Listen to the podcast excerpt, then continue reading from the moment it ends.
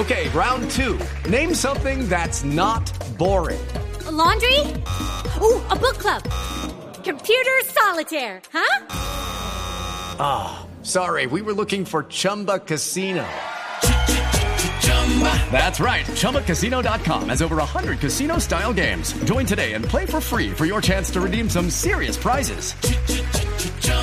ChumbaCasino.com. No purchase necessary. Full prohibited by law. 18 plus terms and conditions apply. See website for details. Día de Barichara enfatizó que al declarar la calamidad pública recibirán recursos adicionales para atender las emergencias que se han presentado. En Bucaramanga, Julián Mejía, Blue Radio. Un proyecto de ley obligaría a las plataformas digitales a pagar el 50% de seguridad social de los trabajadores. ¿En qué consiste, Diego Perdomo? Este es el tercer intento por aprobar esta iniciativa que lo que busca es crear una figura intermedia entre el contrato de trabajo y el contrato de prestación de servicios, según explicó su autor, el senador Rodrigo Lara. En donde la plataforma pague la mitad de lo que le cuesta la salud al trabajador y la mitad de lo que le cuesta las pensiones al trabajador. De esta forma logramos solidaridad, solidaridad que debe tener la plataforma con el trabajador y solidaridad también tanto del trabajador como la plataforma con los sistemas de seguridad social que deben cubrir a todos los colombianos. También se contempla que quien trabaje a través de estas aplicaciones pueda hacerlo por horas. No define una relación jerárquica de disponibilidad del trabajador, es decir, no le permite a la plataforma decirle cuándo, a qué horas y en qué horas debe trabajar. El parlamentario dijo que no ha habido acción alguna por parte del gobierno para sacar adelante la reglamentación para estas plataformas. Diego Perdomo, Blue Radio. Son las 8 de la noche. Aquí comienza Mesa Blue con Vanessa de la Torre. Son las 8 en punto. Bienvenidos a Mesa Blue. La Corte Suprema de Justicia le dio orden de captura por concierto para delinquir agravado, fabricación, tráfico o porte de estupefacientes a Jesús Santrich. Además, con nota a la Oficina Central Nacional de la Interpol para activar el trámite de publicación de notificación roja. Eso significa que si Jesús Santrich a partir de este momento se mueve por cualquier país, la Interpol lo captura. ¿Qué pasó con Jesús Santrich? Fue uno de los miembros del equipo negociador de las FARC en los diálogos de paz en La Habana, Cuba. Fue siempre un ideólogo de la guerrilla, menos militar, más filósofo, mucho más eh, romántico en términos de lo que los ideales de la guerrilla buscaban. Y la verdad es que toda esta situación de él pues envuelve al país en un hermetismo y en una serie de preguntas y de confusiones muy complejas que vamos a tratar de comprender en el programa de hoy. Vamos a hablar con su abogado, vamos a hablar con el hombre que firmó los acuerdos de paz, que es Humberto de la calle Lombana, quien está en esta cabina, y vamos a hablar, comparte por primera vez escenario con Emilio Archila, que es el gran encargado de la implementación de esos acuerdos en el gobierno de Iván Duque. Bienvenidos. Doctor de la calle, bienvenido. Pues mil gracias, Vanessa. Oiga, me Eh, sorprendió un montón su trino. Sí. Pues sí, porque está... No, no, a mí me parece que es absolutamente coherente. El acuerdo lo que decía es, hasta aquí, punto. Y el que delinca después la lleva. Y la lleva es que tiene que afrontar las consecuencias. ¿Y usted qué le responde a todos esos que le dicen, no, pero es que esto es su culpa, ¿quién lo manda? Usted hizo No, un pues al contrario, la- el acuerdo estuvo perfectamente negociado, porque lo que decía es, repito, que el que delinca después, y en el caso de Santrich no lo sabemos, pero él es el que tiene la obligación de hacer presencia ante las autoridades judiciales y está traicionando el proceso, está traicionando a su partido, de tal manera que la línea es absolutamente coherente. Es exactamente al revés de esos trinos que me parece que lo que pretenden es crear confusión. Vamos a hablar en breve de esto. Eduardo Matías es el abogado de Jesús Santrich. Doctor Matías, buenas noches. Sí, buenas noches, eh. ¿Cómo está? Abogado, su reacción a esta decisión de la Corte. Eh, normal, digamos, eh, la, la, la ley, el Código de Procedimiento Penal, establece que quien ha sido citado a una indagatoria y no concurra, el siguiente paso a seguir es ordenar la captura con fines de indagatoria. Entonces, para la defensa no hay ninguna sorpresa en que la Corte haya tomado esta decisión, es comprensible de acuerdo al Código de Procedimiento Penal. ¿Ustedes van a interponer algún recurso adicional frente a esta decisión? Eh, estudiaremos el día de mañana la decisión de la honorable corte. Si proceden los recursos, no es seguro necesariamente que los interpongamos, porque tiene un fin procesal, digamos, eh, agotar una- un procedimiento para declararlo después persona ausente y continuar el proceso eh, con él como persona ausente. No sé si realmente interpondremos el recurso, analizaremos eh, la decisión de la, de la Corte y proceden los recursos, eh, lo estudiaremos, no, no hemos tomado todavía una decisión. ¿Usted hace cuánto tiempo es el abogado de Santrich? No, desde hace ya más de seis meses, desde el año pasado, casi desde el mismo momento de su captura, que fue el 9 de abril del año pasado, del 2018, eh, entramos con el doctor Gustavo Gallardo a representar los intereses de Jesús Santis ante la Justicia Especial de Paz. ¿Y usted ha hablado con Santrich en las últimas horas, en los últimos días? No, en las últimas horas no. Mire, eh, nosotros conversamos con Santriz la última vez antes de que él se desplazara hacia el espacio territorial de La Guajira, de Pondores, y hacia el espacio territorial de Tierra Grata, en el Cesar. Es decir, hace unos 15, 17 días estuvimos conversando con él, luego de que terminaron las sesiones del Congreso. Nos reunimos para conversar sobre la indagatoria que debía rendirse en el día de hoy. Habíamos quedado de reunirnos para estudiar el material probatorio que nos entregara la Honorable Corte Suprema de Justicia, cosa que sucedió hasta el día de ayer. Desde hace unos 15 días aproximadamente yo no he tenido contacto con él porque él se fue hacia los espacios territoriales y al parecer no tenía teléfono, yo no tenía cómo comunicarme con él. ¿Dónde está Santrich? ¿Quién sabe? No, nosotros desconocemos el sitio donde pueda encontrarse, esperamos que esté bien de salud, que no le haya pasado nada y desconocemos igualmente las razones eh, certificadas por él o dichas por él de las razones que tuvo para abandonar los espacios territoriales. Entendemos que sobre él hay una situación muy complicada que cualquier ciudadano podría asustarse, que de- de- denominado como un linchamiento mediático de parte de las autoridades nacionales, de parte del señor presidente de la República. Lin- perdón que me perdí. ¿Linchamiento cuándo? pues un linchamiento mediático que digamos las cortes las el Consejo de Estado la Justicia Especial de Paz la Corte Suprema de Justicia nos han dado garantías pero desde, desde el momento en que la JEP dio la garantía de no extradición han violado la presunción de inocencia lo han acusado de narcotraficante de terrorista Pero, pero de abogado, violador de niños no, se de todos posicionó. crímenes, de todos los crímenes Al, al contrario, ¿no le da a usted la sensación de que hay una institucionalidad funcionando para garantizarle los derechos a un señor que finalmente lo que está haciendo es todo lo contrario? Le- se posesionó ante, ante la crítica de un país entero. Se posesionó como legislador. Hay otra, otro país tan poderoso como Estados Unidos pidiéndolo en extradición y no lo mandan extraditado. Le están haciendo, antes le da uno la sensación de que es como que si Santrich estuviera haciendo todo lo contrario a lo que la institucionalidad indica, ¿o no? Pero mire, sí ha funcionado en las cortes, vuelvo y le digo, las tres cortes nos han garantizado el debido proceso, los derechos, pero ha habido un desconocimiento del debido proceso, de las garantías. Es que no solamente es el tema procesal, no solamente el tema de, de comparecer ante la justicia, cuántos de militantes de la FARC han asesinado. O sea, eh, está haciendo a la, a la luz de los ojos de los colombianos, se está cometiendo una masacre contra los miembros de la ha De acuerdo, pero eso es, estamos de acuerdo con eso, pero esa es otra discusión. Es decir, eso, No, no es otra discusión. Es que si el señor Santrich probablemente se fue por temas de seguridad. Si usted aparece de pronto lo mata, no lo sé. Es que hay cuantos centenares de, de, de muertos de la FARC ya. Eso no es un tema cualquiera. ¿por qué se fue Santrich? Si usted se siente amenazada, si usted se siente amenazada, no tiene derecho a preservar su vida, a conservar su vida, a buscar la manera de proteger su vida. Que el derecho fundamental de una persona es preservar su vida. ¿Por eso se fue es Santrich? Si una persona, yo creería que se fue por eso, porque hay un linchamiento desde el presidente de la República, el vice- la vicepresidenta, el fiscal general de la Nación, el ministro de Defensa, la embajada pidiendo la cabeza, llamándolo violador de niños, narcotraficante, terrorista, de todo. ¿Cuántos procesos tenía Santrich por estos otros delitos? Hay un montaje de la EA y el fiscal general de la Nación para sabotear el proceso de paz. El único proceso que tenía, más el haber sido militante de la FARC. Pero no como dicen, que era un terrorista y, y violador de niños y cantidad de cosas. Que se compruebe entonces de todos estos delitos. Claro, pero eso no se comprueba dentro de un juicio que le están haciendo con todas las garantías.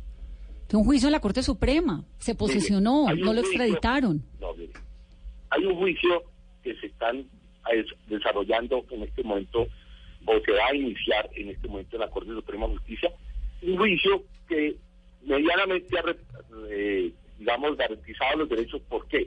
Porque el fiscal general saliente, el señor Humberto Martínez, urgió un plan para que estamos metidos en una vaca loca, la defensa también, por culpa del fiscal general y la fiscal 14 de la Unidad Nacional contra el Narcotráfico. Porque en este momento el proceso normal tenía que estar en la JEP.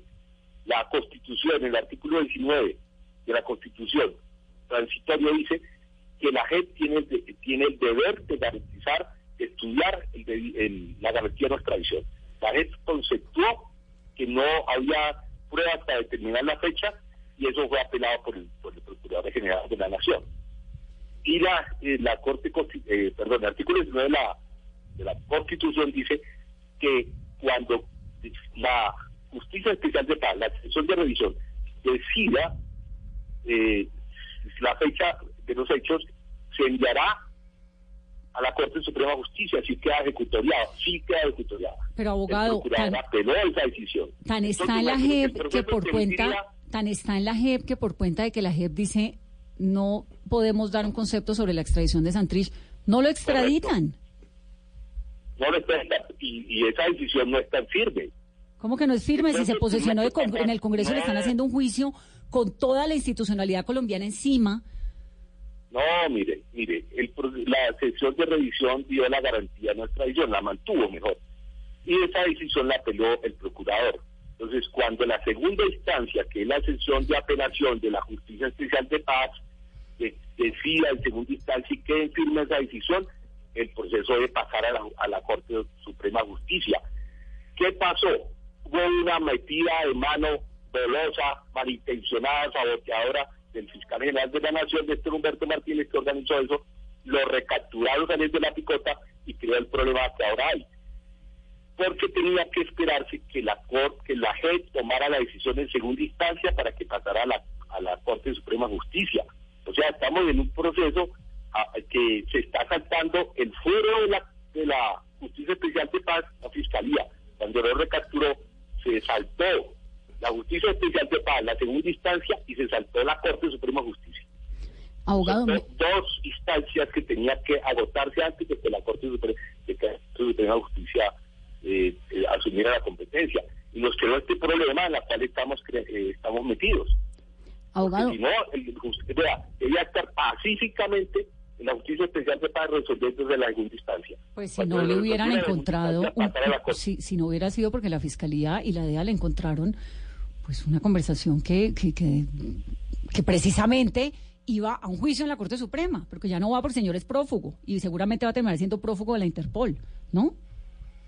Es decir, la posibilidad de defenderse dentro de la justicia, el que está cerrándole la puerta a eso es su defendido. No sé si con la con la anuencia suya o no, pero no, mire, eh, eh, ha habido garantías en las cortes, pero no ha habido garantías del fiscal general el fiscal ya no es el fiscal Néstor Humberto Martínez ni siquiera. Sí, pero él dejó armado el pastel y se fue. El señor, el doctor Fabio Espitia, que estaba ahí, no votó un plan siniestro del fiscal general Néstor Humberto Martínez, que nos llevó a esta situación, porque tenía que estar en justicia especial de paz hasta que se resolviera la segunda instancia. No habría habido problema para posicionarse, no habría habido problema en la Corte Suprema de Justicia, estábamos esperando que siguiera su curso normal, pero el señor, la fiscalía le metió la mano indebidamente a este proceso, lo capturó hasta que después de la Corte Suprema de Justicia lo liberó, pues porque se le reconoce el fuero que tiene su dignidad de congresista que el Consejo de Estado se le mantuvo. Porque la institucionalidad colombiana le ha respetado todos los derechos, todos los derechos. pero no la Fiscalía ni el Ejecutivo el Ejecutivo y la Fiscalía, el Procurador y la Embajada, la Embajada viene amenazando que se lo va a llevar para Estados Unidos, cueste lo que cueste. Pero es que la embajada no es la institucionalidad colombiana, está tan demostrado ahí, bueno, estamos embarcándonos en una conversación, pero, está tan demostrado ahí que no lo extraditaron, se posesionó en el Congreso ante una nación entera, furiosa, inclusive un montón de gente que lo ha apoyado durante mucho tiempo. y, y pasó Jesús Santrich de estar sentado en una mesa firmando un acuerdo de paz histórico a escapar. cuando tenía un proceso con... pero, pero hay enemigos de la paz que están saboteando la paz. El único que está saboteando la paz en esas dimensiones es su defendido abogado. Después de esto, la gente... quienes han matado varios centenares de SMAT no están saboteando la paz. Claro que sí, es que la paz tiene un montón de saboteadores que se llaman spoilers que existen en todos los procesos de paz y eso ha existido siempre. Pero el hecho de que en este caso lo haga Jesús Santrich, pues termina dejando sin argumentos a un montón de gente que han defendido el acuerdo de paz. Esa es la gravedad de lo que está ocurriendo. No sé si usted lo entiende de la misma forma. No es el es que Santrich no es un guerrillero cualquiera, es un señor que firmó un proceso de paz, ¿no? Digamos, la Sí, connotación es muy seria. en La Habana, en La Habana, su disposición era hacer política. La estaba haciendo, estaba en el Congreso. Nunca fue, sí, pero después de, de luchas, de varias luchas, porque el fiscal general de la Nación le ha prestado, junto con la EA, para sabotear la paz, junto con el uribismo, y, ha- y han matado más de 140 combatientes de la paz. No como dice el procurador, que el enterrador del proceso de paz es actriz. El enterrador del proceso de paz quienes quieren desmontar la justicia especial de paz y quienes están es, asesinando a los excombatientes de la FARC, porque no los dejan en paz, porque no los dejan trabajar, porque los están matando. Vamos a repetirle la, el usted, tiene, decir, Santrich se va por, por seguridad, ¿eso lo puede confirmar? No, yo no hablé con él cuáles fueron las razones, pero sabía que estaba atemorizado. Cuando un jefe de Estado y su gabinete y el fiscal y el embajador tienen un, un linchamiento mediático pidiendo su cabeza que se va a llevar a cualquier precio, ¿usted no se asusta? Claro, pero no tenía un esquema de este protección sólido y estaba, pues, las protecciones de un congresista, ¿no? Tenía un esquema de protección, sí, tenía un esquema de protección, pero cuando el jefe de Estado va a Europa y en vez de hablar de los problemas internacionales habla de Santriz, y en todas partes se la pasan hablando de Santriz y la vicepresidente y el procurador y todo el mundo y el embajador, ¿usted no se sentiría amenazada, no se sentiría vulnerable frente al poder del Estado? ¿Y usted le aconsejó que se fuera? No, yo sé que él tenía temor. Digo, yo no me voy a dejar asesinar. ¿Pero usted está de No, acuerdo con que se haya ido? No, no, estoy de acuerdo. Nosotros estamos dispuestos a representarlo en la Corte Suprema de Justicia, representarlo en la JEP, representarlo a distancia, porque estamos convencidos de que él es inocente de ese proceso que le quiso montar la, la, la Fiscalía General de la Nación y la EA. Mm. Estamos convencidos de que es inocente y vamos a demostrarlo. Y si él aparece o no aparece, lo iremos a demostrar y seguiremos demostrándole a la justicia que él es inocente y lo vamos a ganar y lo vamos a demostrar ante la Corte Suprema de Justicia. Y algún día, si no sé si va a aparecer o no, esperamos que aparezca. Pero ¿cómo defender un prófugo? era, ¿Cómo defender un prófugo? sí. No, la justicia colombiana establece que usted puede ser juzgado en ausencia, en ausencia. Así está establecido en los códigos. Y lo, y lo, y lo juzgan. Todos los guerrilleros de la paz tenían, los jefes tenían 50, 100 condenas en ausencia, en ausencia. O Abogado, pues gracias. Si él no aparece, si él no aparece, nosotros daremos la defensa. De todas formas, le recuerdo, abogado, que Santrich se posesionó en el Congreso, estaba dentro del... Sí. No, era congresista, estaba libre, tan libre que se fue para un espacio territorial tranquilo, tan libre que se pudo volar, escaparse, irse, no presentarse, digamos, eso no sé si en algo le golpea su, su, su teoría de que el derecho colombiano no lo estaba respetando lo que le correspondía a Santrich, estaba libre, les recuerdo. No. Gracias, abogado, que esté bien. Las cortes lo han respetado, pero el Ejecutivo no. Bueno, es que eso es una democracia, No, ejecutivo, legislativo y judicial. No hay tres poderes. Sí, pero eh, ¿quién, ¿quién maneja la fiscalía? ¿Quién maneja los órganos de seguridad? Estamos seguros en Colombia. ¿Cuántos asesinatos hay? ¿Cuántos excombatientes de la FARC hay muertos hoy? Eso es- esa es otra discusión ¿Por muy seria y muy profunda, trabajar en paz? que pone muy en riesgo el proceso de paz, pero el hecho de que Santrich no aparezca, creo que eso sí, para nada le está ayudando a la implementación. Gracias, abogado, hasta luego. Hasta luego, muchas gracias. Bueno, doctor de la calle, ya vamos a ir con el doctor Archila. Rápidamente usted, que entiende estas cosas más que uno. No, primero, pues yo creo que deberíamos salir del tema Santrich. Desantrichizar la paz, Sí, porque es que me parece que cuando yo era estudiante de bachillerato había un librito de historia que se llamaba el libro de Henao y Arrula. Y entonces ahí de- eh, siempre definía todo en un renglón. Y yo me pregunto, en 30 años o 20 o 10, ¿quién es Santrich? Nadie. Eso es una cosa totalmente coyuntural. Eh, luego dijéramos que me parece que es mucho más importante y trascendental el acuerdo mismo, la circunstancia de que, como lo ha dicho el doctor Archila, haya más de 10.000 combatientes firmes en el proceso, etcétera, las declaraciones de, de Rodrigo Londoño y del partido de las FARC condenando la ausencia de Santrich. Esto que hemos oído ahora, pues realmente yo no lo comparto, pero lo que está claro en el acuerdo es el que seguía o hubiese seguido delinquiendo después de diciembre de 2016, pues tenía que responder ante la justicia e incluso ante la posibilidad de extradición. Y lo que ha- y lo que est- está funcionando y aplicándose es eso. No hay ninguna justificación para que este señor no haya aparecido hoy ante la Corte Suprema de Justicia. Y luego creo que lo que corresponde es, eh, en efecto, ordenar su captura y, excluirlo del proceso de paz.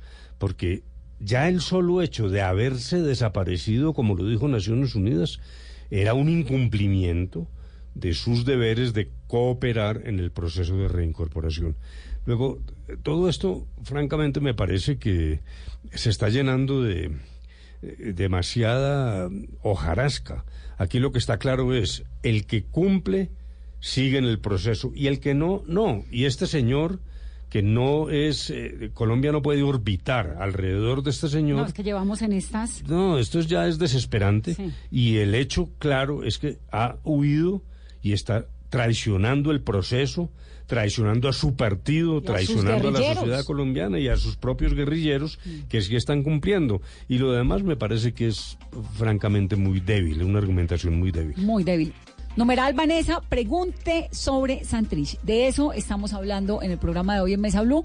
Muchos comentarios, Carolina. Muchas preguntas, Vanessa, a esta hora. Por ejemplo, Santiago Vargas dice, ¿qué le hace más daño al proceso de paz que uno entre 11.811 eh, comparecientes ante la JEP Cebada o que el presidente Iván Duque reduzca en el 30% el presupuesto del sistema integral para el año 2020. También preguntan cómo funcionan los espacios territoriales de reincorporación, cómo se vigilan a los guerrilleros que allí permanecen y si pueden salir de manera libre o si el gobierno tiene algún control. También pregunta discípulo político. Jesús Santrich no debe ser la transversalidad al acuerdo ni a la imagen de la implementación de la paz. Hay más de 13.000 guerrilleros que deberían ser la imagen de la paz y los han ido asesinando como una apología a la guerra. Más preguntas a esta hora que recibimos. Una pregunta para el doctor de la calle. Si siente frustración ante el grave daño que ha hecho el exguerrillero al proceso y si el Centro Democrático sale fortalecido luego de esta decisión de no comparecer hoy ante este llamado a indagatoria por parte de la Corte Suprema de Justicia. Hacemos una pausa rápidamente en esta conversación de martes en Mesa Blue, donde tratamos de comprender lo incomprensible. Volvemos en breve.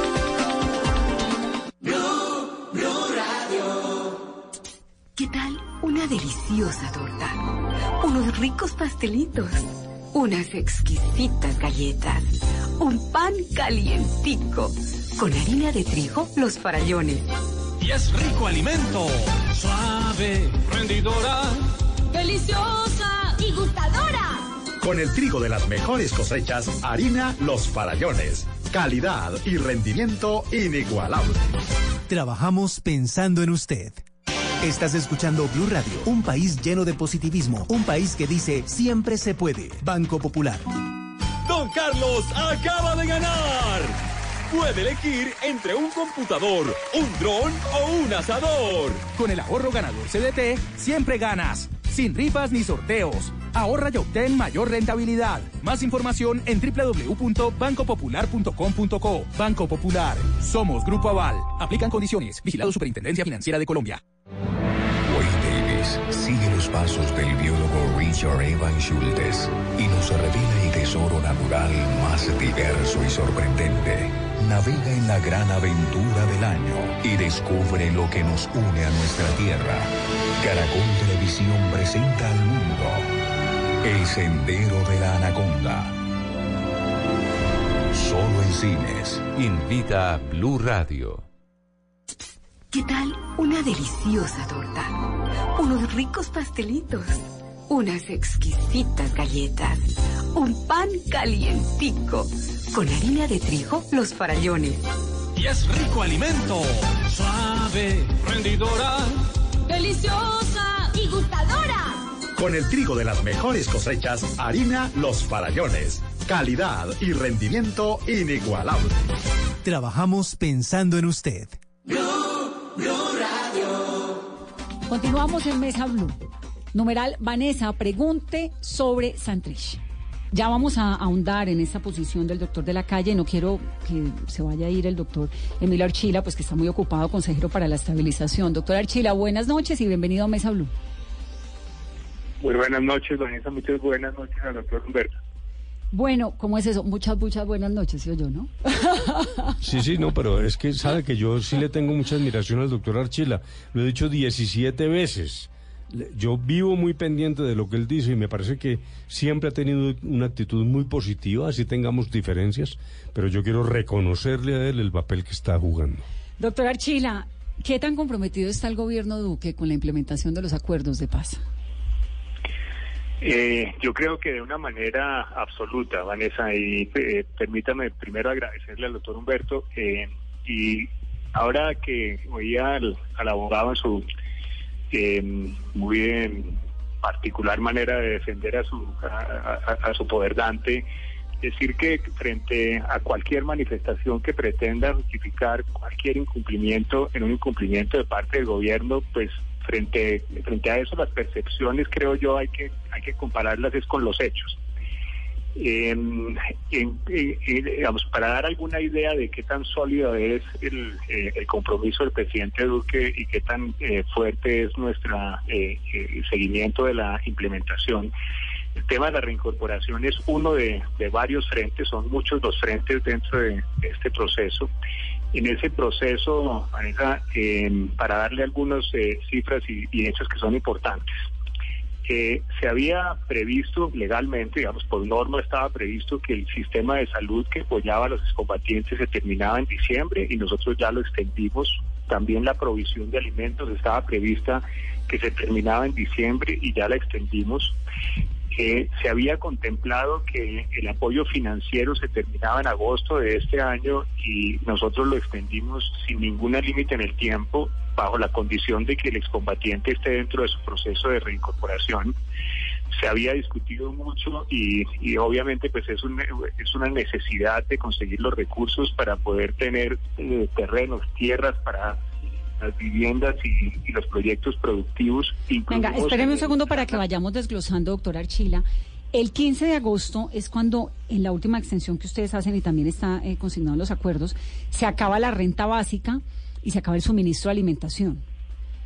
¿Qué va a pasar después Eh, del 15, el ya 16 no, de agosto? eh, no, eh, eso ya lo cambiamos, eh, Vanessa.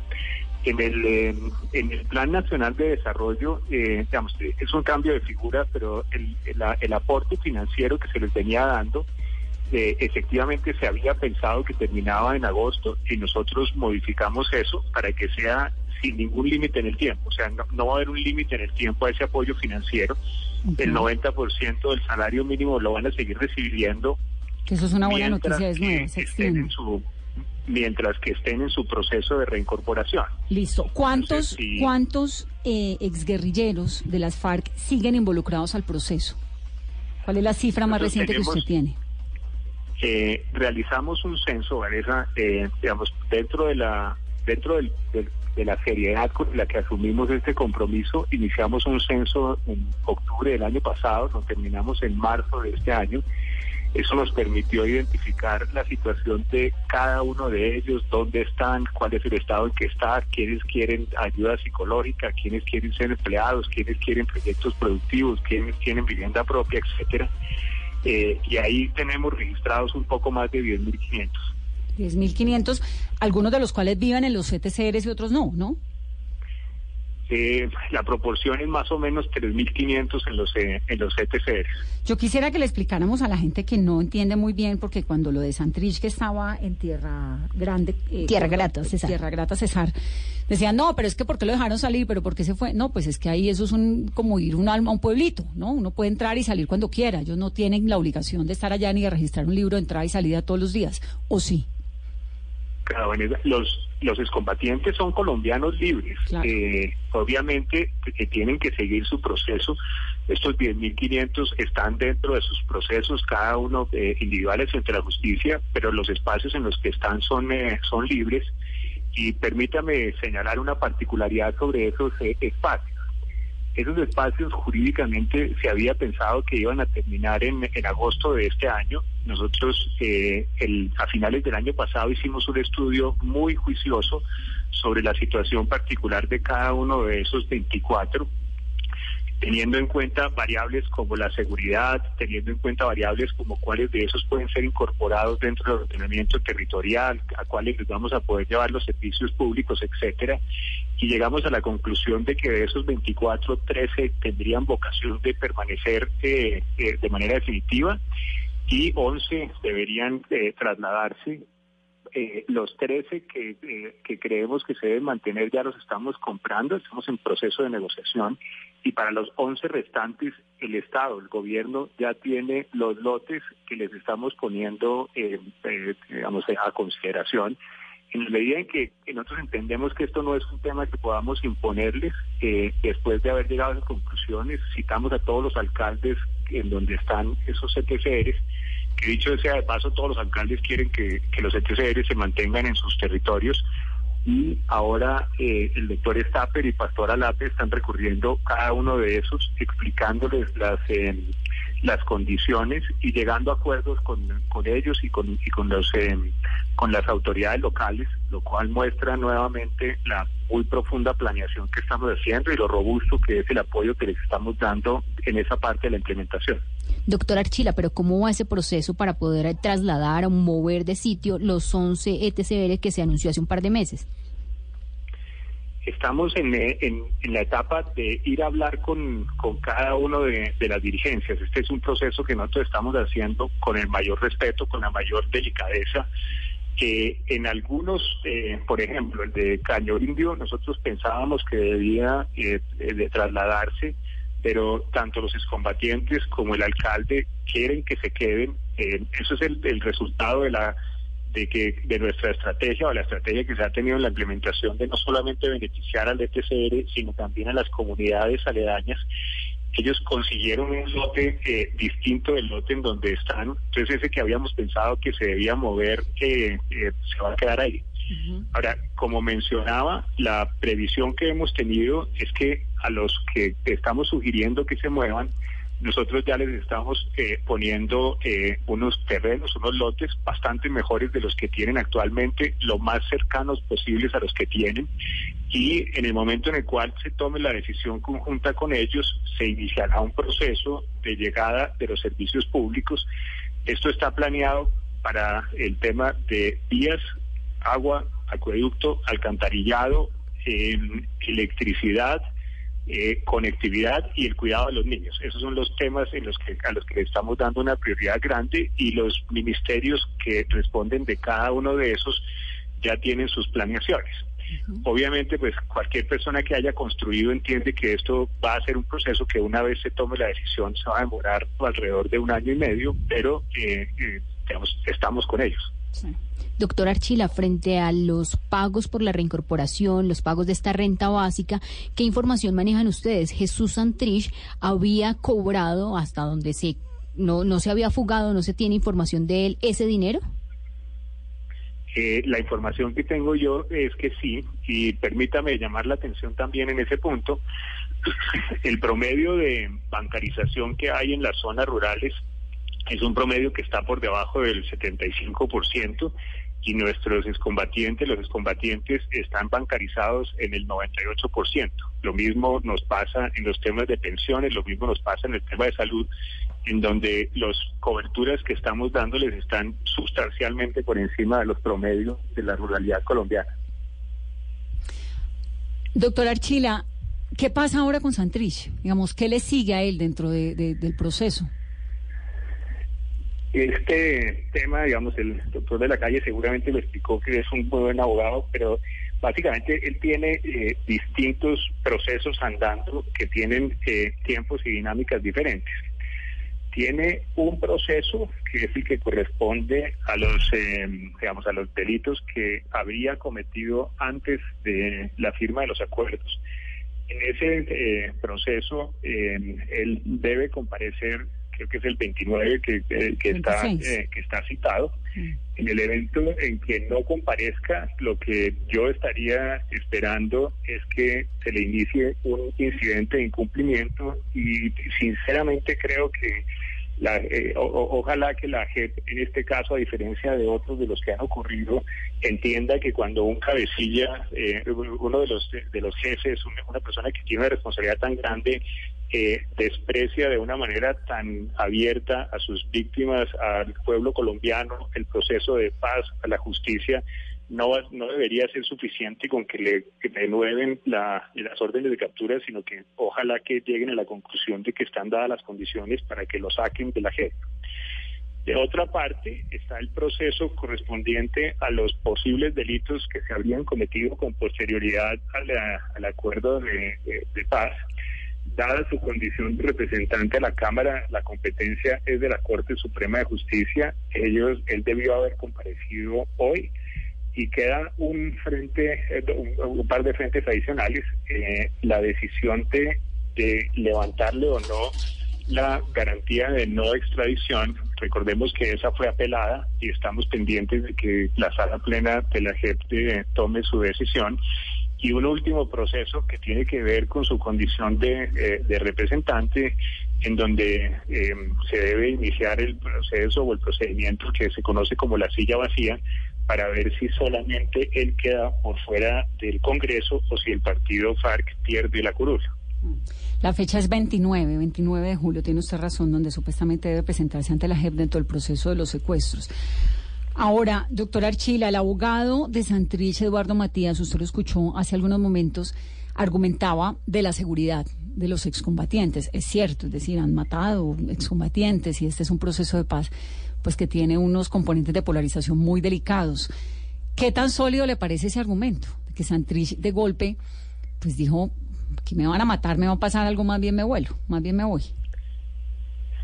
Los, eh, los, cuando, cuando yo he sido abogado litigante utilizo cualquier argumento que le favorezca a mis clientes, pero ahora no estoy en esa situación, entonces ese me parece un argumento eh, excesivamente peregrino, pero permítame eh, hacer algunas claridades de esa, de, de por qué creo que eso es así. El, eh, digamos, en, en el, eh, tenemos eh, por lo menos para, para, digamos, para mirar con hechos los eh, los eh, eh, la situación de seguridad tres grupos de, de personas. Un grupo de personas son quienes están en los eh, en los ETCRs, que son los espacios que estábamos comentando actualmente hace un minuto. Esas son las personas que han seguido, por llamarlo de alguna manera, su proceso de reincorporación colectiva. Esos son los que son alrededor de 3.500, están en estos 24 ETCRs. Para cada uno de esos ETCRs nosotros tenemos un batallón completo del ejército que les da la seguridad y un batallón completo, esos son 100 hombres y mujeres de policías que garantizan la seguridad alrededor de los ETCRs. Eh, gracias a, a esos esquemas de, de seguridad, adentro de los ETCRs no ha habido ningún muerto. Un segundo grupo son quienes eh, quienes por parte de la FARC eh, han tenido alguna eh, noticia de que tienen amenaza o que tienen alguna circunstancia de inseguridad. Para, para analizar esa situación, en la UNP hay una mesa técnica especial. Esa mesa técnica especial la presido yo personalmente y el análisis se hace principalmente con excombatientes que conforman esa, esa mesa. Tenemos un poco más de 200 esquemas de seguridad implementados en este momento y no hay en este momento ninguna persona que haya muerto estando bajo la protección del, de, de la Bueno, no se murió sino el niño Samuel David González, ¿no? De siete años en abril. No, yo est- estoy mencionando los que lo- lo- los que tienen protección. Yo no no estaba hablando de, de los que no tienen protección. Pero, pero digo, el niño era parte de, de, pues, de un grupo de exguerrilleros desmovilizados que vivía además en un ETCR, tanto que lo terminaron velando en Tierra Grata. Digamos, hay unas falencias de seguridad contra los excombatientes. Eh, eh, pero para poder hacer ese análisis, eh, en, digamos, con base en los hechos, por eso estoy mostrando las, las tres que usted me estaba preguntando. era. Entonces, en el, eh, él está dentro de este segundo grupo eh, y no solamente tiene la protección que le corresponde a un líder de la FARC, sino o la protección que le corresponde a un representante de la Cámara. Este es un esquema muy sólido de, de protección que adicionalmente pues eh, estaba compuesto en, eh, en un número importante por excombatientes que han sido capacitados para hacer eh, para hacer guardaespaldas. Luego, la situación de que él se hubiera sentido desprotegido por parte del Ejecutivo no tiene ningún fundamento. Doctor Archila, eh, ¿qué- ¿cuál es la información más reciente que le han entregado las autoridades frente a lo que sería una posible, un posible encuentro de Jesús Santrich con Iván Márquez, de Romaña, El Paisa, Aldinever Morantes? ¿Están ellos juntos en este momento? Esas, digamos, esas son eh, situaciones que los organismos de inteligencia están eh, analizando. Yo no, no tengo nada que pueda compartir públicamente en este momento. Sí. Doctor Archila, ¿cuál es el número de excombatientes de las FARC que usted tiene registrado oficialmente que han sido asesinados desde que se firmó el acuerdo? Las, las cifras las maneja la, la fiscalía, digamos, la, la consejería. Lo que hacemos es atendernos a las, eh, a las cifras que maneja la, la fiscalía. Ellos, eh, como mencionaba, eh, si no estoy mal, la última cifra que, que dieron a conocer era de 115.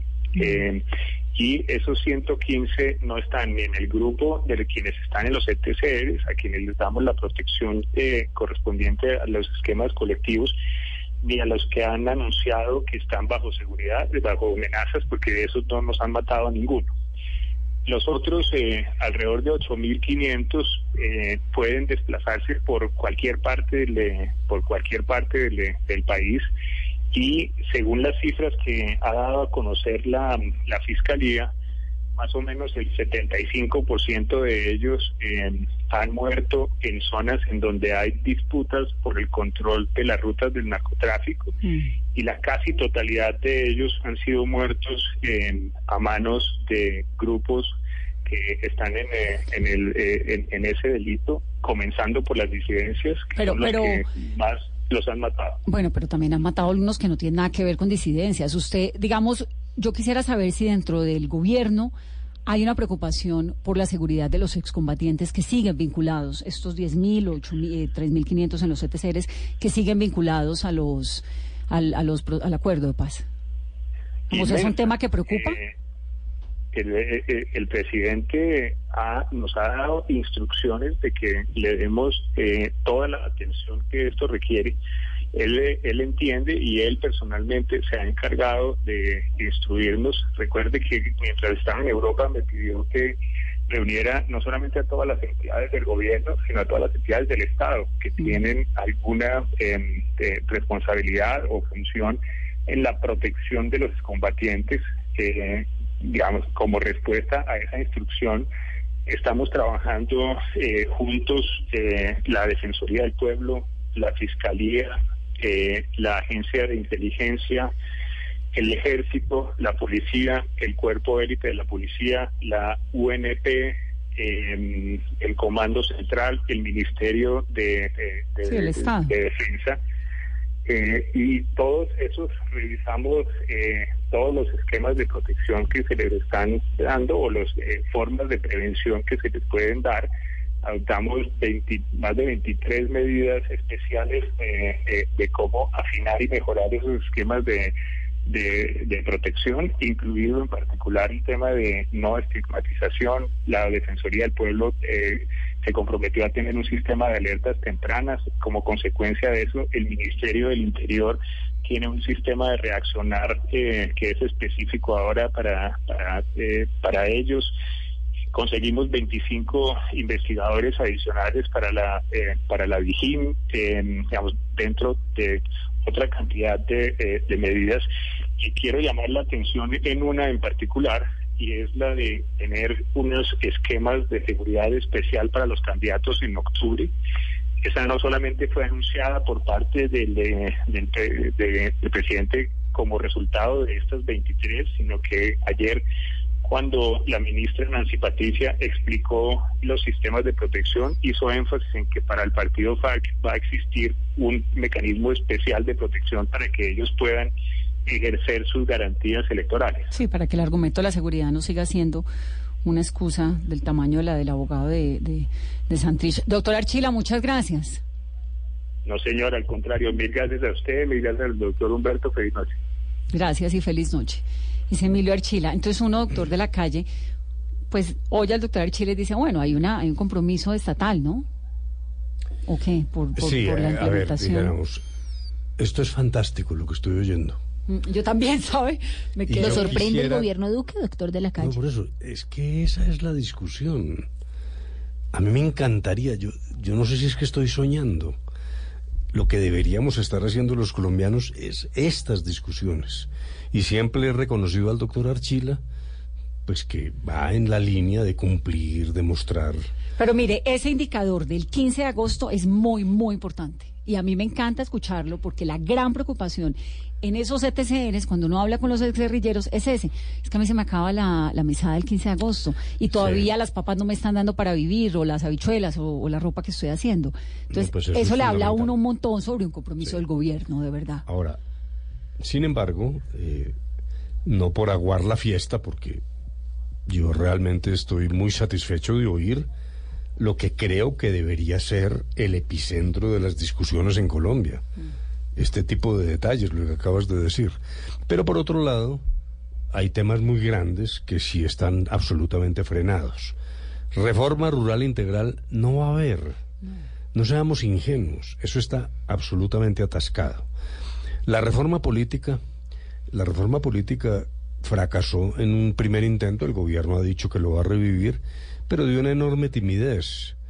Las circunscripciones para las víctimas eh, ahí están en el limbo y hay una movilización tratando de recuperarlas. O sea, son como dos mundos. Eh, siempre he reconocido en el doctor Archila la gran ventaja de un lenguaje muy constructivo, pero el cuadro muestra unas ambivalencias enormes y sobre todo, repito, temas que son críticos. Ejemplo, vuelvo, la reforma rural, eso no es un capricho.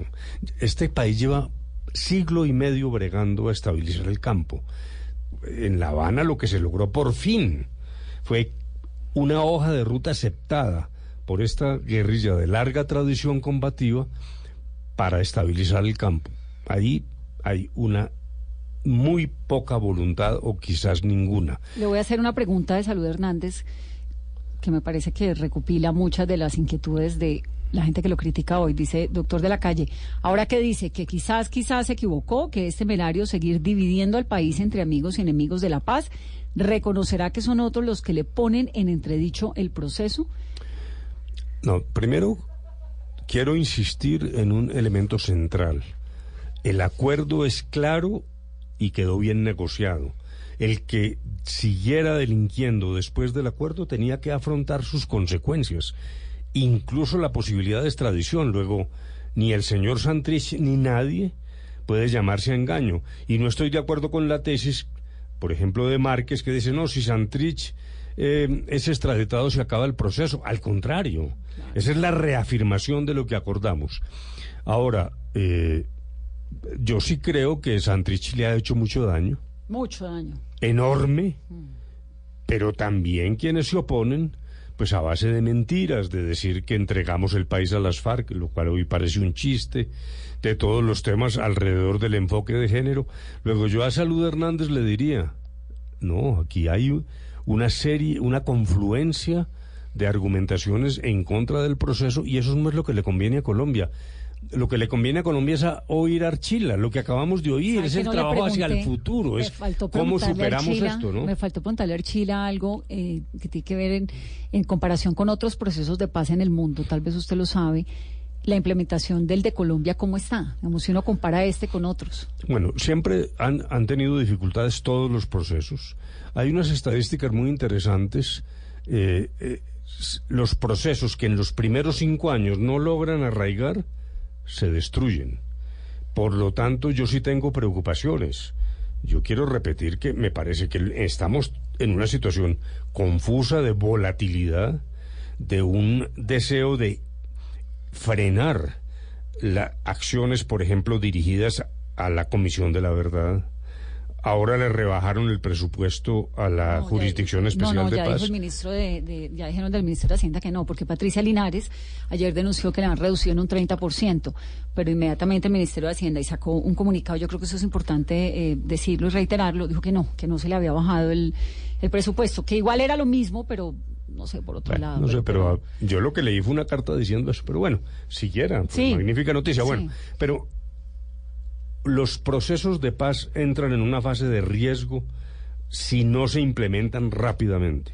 Aquí lo que hemos padecido es una serie de acciones desde el gobierno, para que seamos claros, para frenar la ejecución de un acuerdo que es un acuerdo que compromete al Estado colombiano. Primero, objeciones a la ley estatutaria de la JEP. El gobierno pierde en el Congreso y pierde en la Corte Constitucional. Y, y al otro día anuncia que seguirá insistiendo a través de modificaciones unilaterales. Reforma rural en veremos.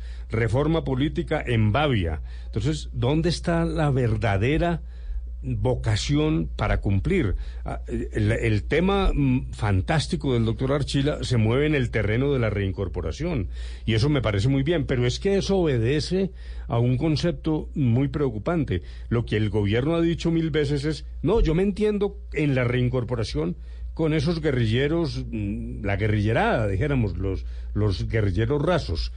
Pero aquí hay unos compromisos del Estado colombiano que son una oportunidad. Es que eh, lo que abre el acuerdo es la posibilidad de que superemos una serie de deformidades estructurales en la sociedad y en la política colombiana. Y ese es el punto para mí clave. Es, esto no es un solo problema de Santrich ni estas situaciones de coyuntura. Doctor de la calle, pero ¿cómo superar el episodio de Jesús Santrich? Y usted que lo conoció, que estuvo con él largas jornadas de deliberación en La Habana, por su carácter, por sus formas, por su formación, ¿es ingenuo pensar en que va a aparecer en algún momento? Pues, pues parece que no. Yo francamente no soy capaz de predecir el futuro. Él ¿Usted le tomó jugó- por sorpresa? Sí, sí, sí, sí, por lo siguiente. Él, él, en la mesa de La Habana, él tenía un, dijéramos, un papel, era muy cercano a Márquez, que era el, el jefe de la delegación, eh, tenían una interlocución permanente, eh, incluso pues, de apoyo en los momentos de las discusiones. Santrich presentaba sus ideas con un ropaje, dijéramos, intelectual, de una deliberación que a veces era mm, Agotadora. agotadora, excesiva, pero pues que uno tenía que respetar porque se trataba de una mesa en la que todos podíamos hablar. Pero me sorprendió primero el video. Ahora, reconozcamos los colombianos que es por lo menos sospechoso. Uno no puede pasar por encima de lo que ocurrió y él tiene que dar la cara. Lo que, lo que me parece que es muy grave es la huida eh, y la ausencia de... pre- Hoy hubiera sido la oportunidad en la Corte de dar la cara y me parece que eso ya de por sí hay un incumplimiento. Naciones Unidas señaló la sola ausencia implica incumplimiento de las obligaciones de acompañar el proceso de reincorporación. Pero Y fíjese esto- que usted tiene a dos de quienes fueron sus contraparte perdidos, Márquez y, y Santrich. Sí. Si dos de sus interlocutores en la negociación de la paz están desaparecidos, lo que uno podría indicar es que no creen en, en lo que se acordó. ¿Por qué los demás colombianos deberíamos hacerlo? Sí, es, es una pregunta fantástica, porque ahí es donde me parece que hay una ruptura enorme de la lógica en la visión del centro democrático y de algunos funcionarios del gobierno. A ver, hubo un acuerdo. El acuerdo compromete al Estado colombiano, pasó por la Corte, por el Congreso y obviamente lo suscribió el Ejecutivo. Desde el principio, desde la campaña política, se anunció por parte del doctor Duque y del Centro Democrático que iba a haber modificaciones unilaterales. Perdóneme, es un rompimiento de la palabra empeñada. Entonces, yo me pregunto, ¿qué es lo que mueve hacia la disidencia? ¿Qué es lo que mueve hacia estas ausencias que son extremadamente preocupantes? Yo no justifico las ausencias, eso que quede claro. Ahora pues lo insultarán a uno, que es lo normal en estas materias. Pero también... Ya lo están insultando. Sí, pero tenemos que re- reflexionar los colombianos. Aquí sí quiero decir categóricamente que el anuncio de rupturas unilaterales del, del acuerdo indujo al crecimiento de las eh, disidencias. Nosotros entregamos el proceso con las armas en manos de las Naciones Unidas y toda la guerrilla, con mínimas excepciones en el proceso. Es decir, usted lo que dice es que la, a ver si le entiendo, el hecho de todo este limbo jurídico que tuvimos durante un tiempo largo, ¿no? Las objeciones a la JEP, las dudas frente a la implementación, son la causa por la cual Márquez y Santrich desaparecen. Dijéramos que yo no quiero ser dogmático ni categórico, porque me parece que eso no le conviene a Colombia. Aquí lo que tenemos es que reflexionar. Pero no nos metamos mentiras.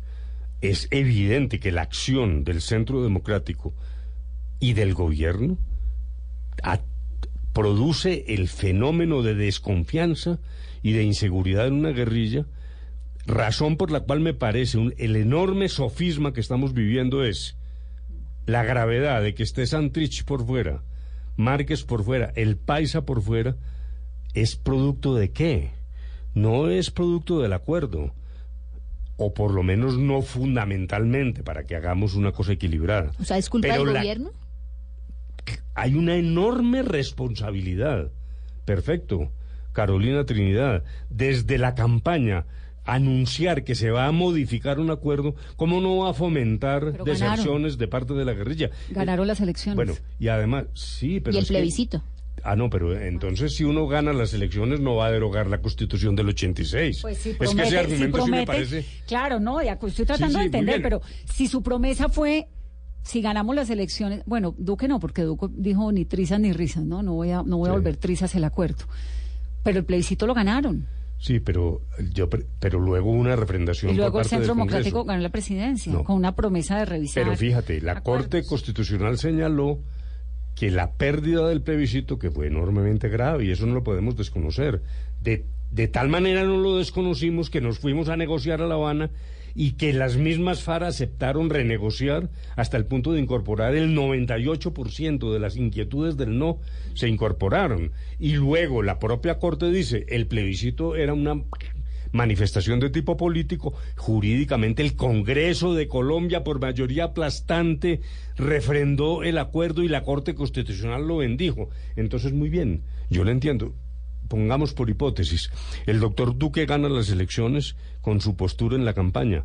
Hasta uno le entendería que dijera, yo me quiero sentar con las FARC y miremos unos temas. Bueno, hasta eso uno podría entenderlo, pero ni siquiera lo recibe. Pero Es se que- acuerda que hubo una, una supercumbre donde La estuvieron reunión después de que la reunión. de la consulta anticorrupción, donde estuvo Timochenko por primera vez en presidencia. Sí, para el efecto de la consulta anticorrupción que luego terminó realmente una mascarada. No, no, pero perdóneme, si hay objeciones al acuerdo, se lo voy a poner en estos términos. Un acuerdo con una guerrilla no es un tratado internacional, yo no estoy diciendo eso, pero tiene ciertas similitudes. Yo escribí hace poco una columna sobre lo que se llama la lex pacificatoria.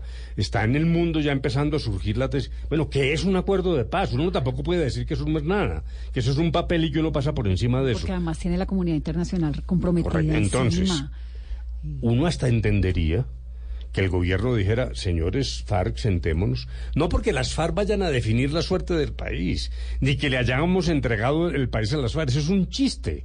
Entre otras cosas, los 50 mil votos de las FARC, bueno, realmente eso es eh, alucinante. Sí, no. es más simbólico tener a Pero lo que no se puede decir, sí, y además...